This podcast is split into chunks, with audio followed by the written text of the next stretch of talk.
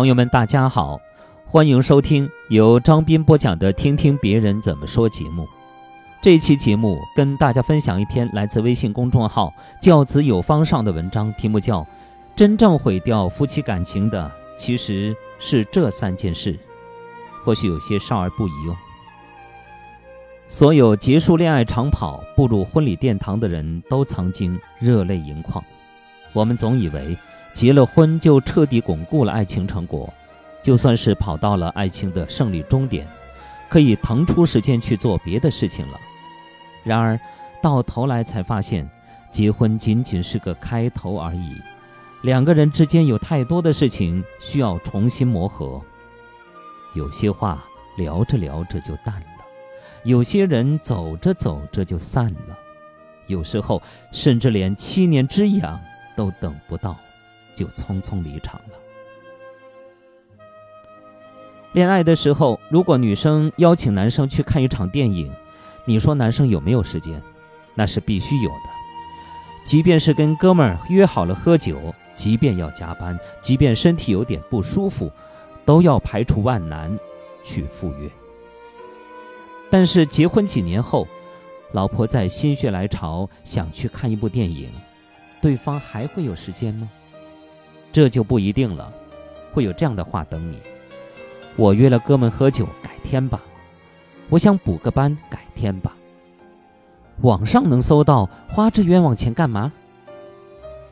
很多人结婚后都变得有恃无恐，反正到手了，就不用像以前那么费心思了。以前因为谈恋爱耽误的事，是时候补回来了。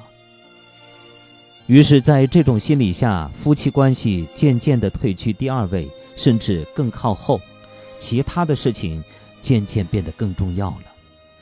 两个人在一起的日子长着呢，但是朋友聚会偶尔才有；两个人在一起的日子长着呢，但是孩子童年很短暂；两个人在一起的日子长着呢，但是我妈老了。绝大多数夫妻间的矛盾。也就是这么来的。其实，从来就没有什么非去不可的饭局，也没有什么非补不可的班，就看你有没有心，是不是故意找借口逃避而已。如果你曾试着推掉一些聚会、酒场，你会发现，有些事并没有你想的那么重要，少了你，大家照样玩得很嗨。可是，在爱人眼里，你比想象的更重要。少了你，他就过不好。很多人都是在人老事衰、狐朋狗友散尽的时候，才发现生活里最重要的人还是你家的那位。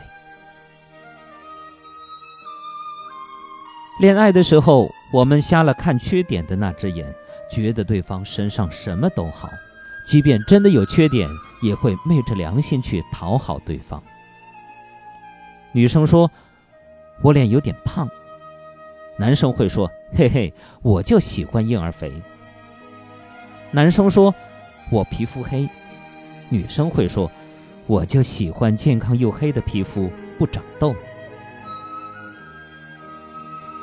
可是等你们结婚几年后，又瞎了眼，瞎了看优点的那只眼，觉得对方身上全是刺儿，横竖看着不顺眼。